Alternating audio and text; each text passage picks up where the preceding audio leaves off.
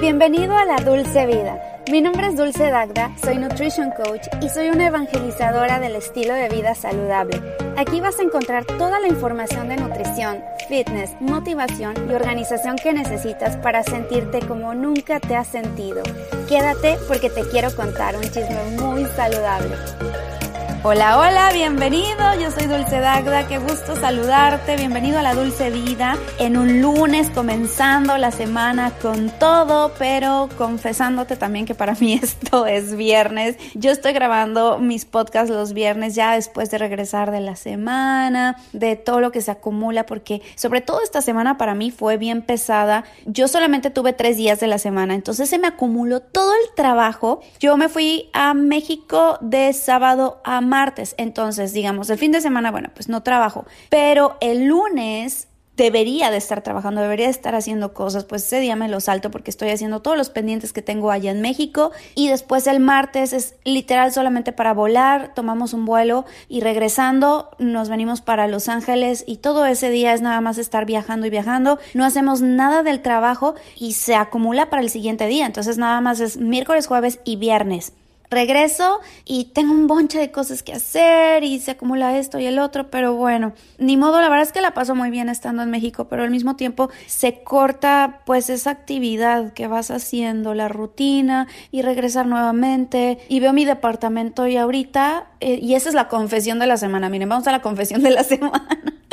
Confesiones personales con Dulce Dacta. Y la confesión de hoy es que estoy en la esquina de mi departamento, en mi sillón, que por cierto, ay, mi sillón está súper sucio. Tengo que volver a cambiar estas cosas, las fundas del sillón. Pero bueno, la confesión es que estoy aquí sentada viendo la esquina, o sea, desde la esquina y veo todo mi departamento, que es un huevito, es súper chiquito, pero veo toda la acumulación de suciedad. O sea, es que la cocina, se han visto mis videos en mi canal de YouTube y si no me sigues a través de YouTube, sígueme porque ahí tengo muchos videos de muchas cosas que seguramente te pueden interesar.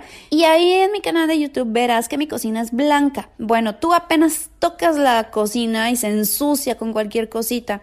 ¿Qué por un lado es algo bueno porque pues es, o sea, no, no va a haber suciedad, entonces ves algo y lo, lo, limpias luego, luego, pero también por otro lado, cuando llevas unos días sin estar aquí, se ensucia de polvo y nosotros tenemos un roommate y nuestro roommate pues trabaja todo el día, entonces bueno, pues a veces no le da tiempo de limpiar, igual veo ahí medio, ah, salpicadón, un desastre, igual desde aquí puedo alcanzar a ver una capita de polvo en el suelo, soy medio obsesiva, ¿eh? ¿Eh? Creo que mi mamá me volvió muy obsesiva con eso de la limpieza y tengo un problema de que si estoy trabajando no puedo ver suciedad. Me levanto hasta que limpio y que quede todo así reluciente, entonces me puedo volver a sentar. Imagínense, eso para mí es un problema porque mi oficina es la cocina. Entonces la cocina generalmente debe haber algo sucio, no sé, cualquier cosita, un trapo. Hoy no, yo de hecho antes usaba trapos para limpiar, pero pues mi roommate y mi esposo no son precisamente los más limpios del mundo, entonces no lavaban los trapos todos los días, lo que hice fue adiós trapos, vamos a utilizar solamente servilletitas y vamos a reutilizarlas una vez al día nada más y las tiramos. Lo siento, o sea, a lo mejor no es lo más ecológico del mundo, pero sí es lo más higiénico, caray, es que los trapos no los saben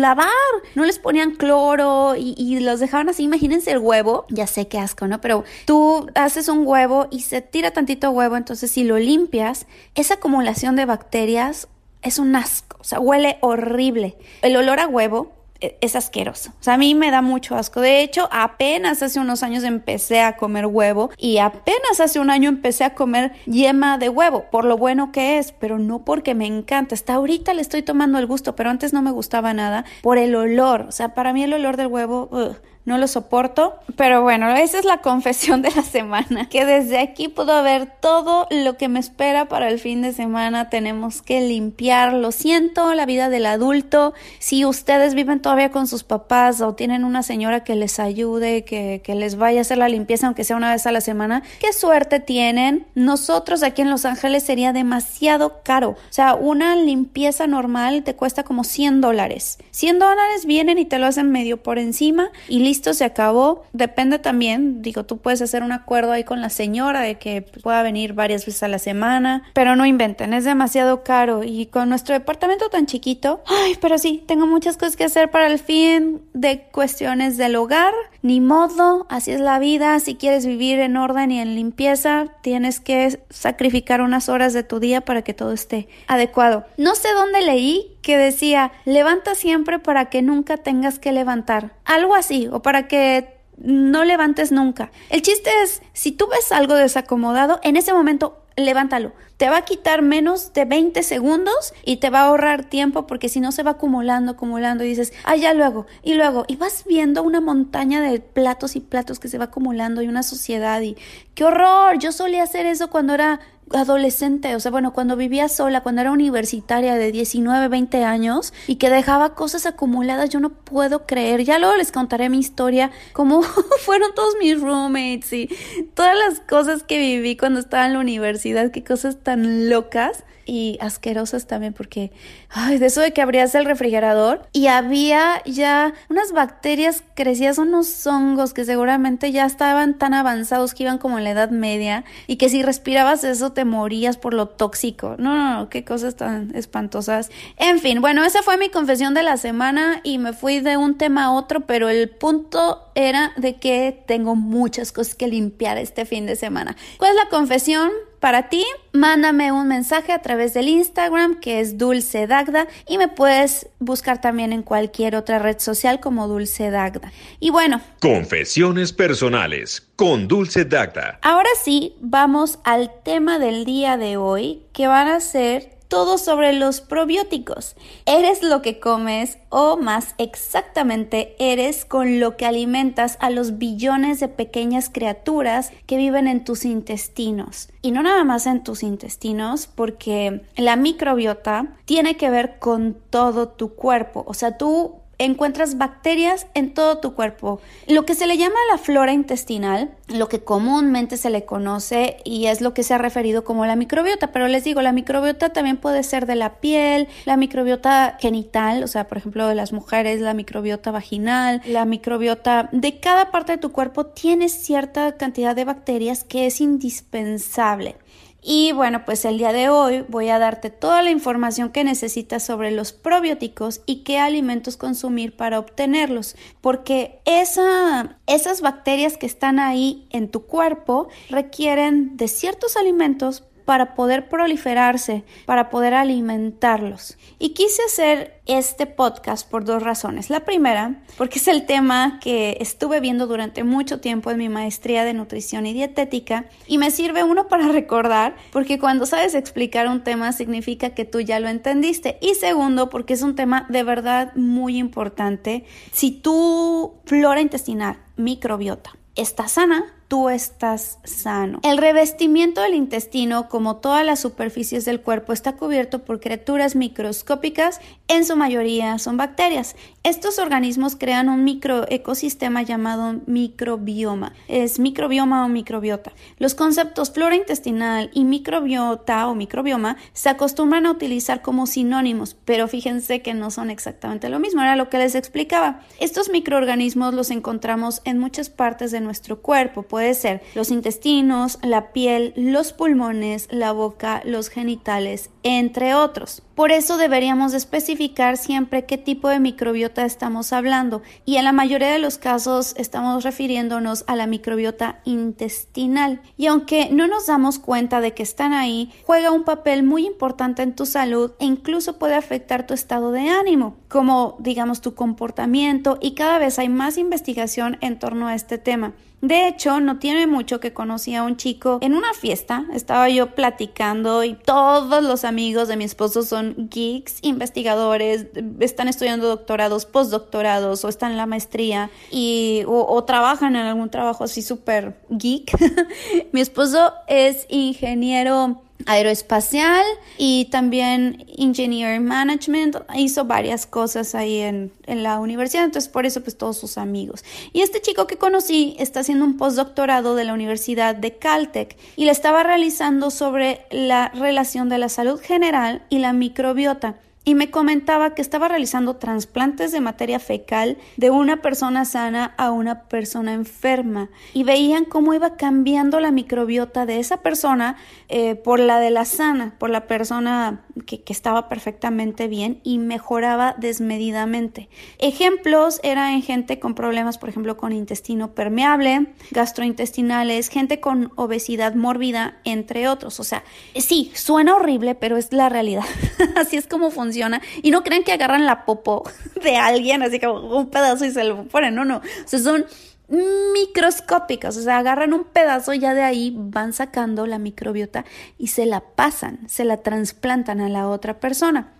El grado de importancia es tan fuerte que las conclusiones confirman que si tu microbiota no está en condición óptima, tú no vas a estar sano. De hecho, un ejemplo claro es que según Sleep Smarter, y hay otro libro también que se llama Headstrong, mencionan estudios contundentes de que el 80% de la melatonina que produce tu cuerpo se genera en el intestino y no en el cerebro. ¿Qué es la melatonina? Es la hormona que te produce, que te induce al sueño profundo. Si tú no produces suficiente melatonina, no vas a dormir bien y te va a costar mucho trabajo dormir. De hecho, a mí me costó muchísimo trabajo conciliar el sueño nuevamente y creo que también tenía que ver con que mi microbiota no estaba adecuadamente, no estaba fuerte. Y hay factores que afectan considerablemente a las bacterias buenas de tu organismo y puede ser la mala alimentación, el estrés, el medio ambiente y fatal, fatal, fatal, lo peor de todo, los antibióticos. Ya de entrada, escuchar la palabra antibiótico es anti-vida. Claro, le estás quitando la vida a todas esas bacterias malas que te están atacando por alguna infección, pero también te estás llevando tu microbiota, o sea, tanto las buenas como las malas. A veces es necesario atacarlos con antibióticos, pero lo mejor es suplementarte, comer adecuadamente para que esa microbiota esté tan fuerte que cuando te ataque alguna infección, luego, luego, esos eh, esas bacterias buenas vayan y ataquen a las malas. Perdón que me interrumpa a mí misma, pero les quiero recomendar el día de hoy una plataforma para que puedas encontrar todos los cursos que te puedas imaginar, casi de cualquier tema. Si a ti te interesa saber cómo hacer tu propio podcast, si te interesa saber cómo editar videos, si te interesa también saber temas de nutrición, te recomiendo muchísimo todos los cursos de Skillshare. Skillshare es una plataforma increíble y te van a regalar dos meses gratis. Suscríbete. Lo único que tienes que hacer es ir a skl.sh diagonal dulce dagda o sea, es Skillshare, pero así está abreviado skl.sh diagonal dulce dagda para que te regalen dos meses gratis de Skillshare. Es una maravilla, se los juro. Yo he aprendido demasiadas cosas, así que vayan ahí y les van a regalar dos meses gratis. Y ahora sí, regresamos al podcast. Ahora, ¿cómo vas a obtener una microbioma o microbiota saludable? Pues alimentándola. ¿Pero de qué? Definamos qué es un probiótico primero. Hay bacterias buenas y malas, y los probióticos son bacterias beneficiosas que se instalan en nuestros tractos digestivos y nos ayudan a mantenernos saludables. Hay casi mil especies diferentes de bacterias del intestino. Hay otro concepto por definir y son los prebióticos. Los prebióticos son fibras vegetales especializadas. Actúan como fertilizantes que estimulan el crecimiento de bacterias sanas en el intestino. En pocas palabras, es la comida de los probióticos. Es la comida que comen las bacterias chiquitas que están ahí poblando tu intestino y son felices. Los prebióticos se encuentran en muchas frutas, verduras, especialmente en aquellas que contienen carbohidratos complejos como la fibra y el almidón resistente. Estos carbohidratos no son digeribles por el cuerpo, por lo que pasan a través del sistema digestivo para convertirse en alimento para las bacterias y otros microbios. Y hay otro concepto que también es muy interesante que se llaman simbióticos. los simbióticos son alimentos funcionales que contienen una mezcla de prebióticos, fructanos y bifidobacterias y probióticos, o sea, tienen las dos cosas. Ya que hablamos ahora sí ya de las definiciones y ya sabes que es un probiótico, prebiótico y simbiótico, ahora, ¿qué comer para lograr obtener una microbiota sana? Vamos a ver con, vamos con la lista de alimentos. El yogur se obtiene fermentando la leche con diferentes bacterias que quedan en el producto final. Los alimentos fermentados por bacterias como el chocrut, la kombucha, kimchi, estos no sé, no son muy comunes en México ni Latinoamérica. Por ejemplo, la kombucha está muy de moda. No sé, en México creo que ya, por ahí. Esté fermentado y el kimchi igual es col fermentada y es un producto coreano. Es un alimento coreano, no es un producto, es un alimento coreano. Eh, pero también hay otras buenas fuentes de, de, probióticos. Por ejemplo, está el tempe o nato, el tempe, el miso. Todos estos son productos, ¿por qué digo productos? Pero son alimentos más bien japoneses y chinos que están hechos de soya fermentada. También hay otras opciones como los quesos maduros, aceitunas, todos los encurtidos como los chiles en vinagre, mm, deliciosos, yo los amo. Y les digo, la kombucha que está súper, súper de moda. Pero todo, ¿eh? Todo lo que encuentren fermentado, los pickles, que son los pepinillos y todas esas frutas, verduras que hacen con vinagre y los y, se quedan ahí, ese producto fermentado es lo que te va a ayudar. Hay quienes también toman suplementos de probióticos que no está mal, pero hay varias dudas en torno a ello. Aunque digan que son billones de bacterias que tú veas ahí en las pastillitas, billones de bacterias, generalmente son de unas cuantas cepas o especies y nosotros, todos los seres humanos, requerimos de mucha variedad.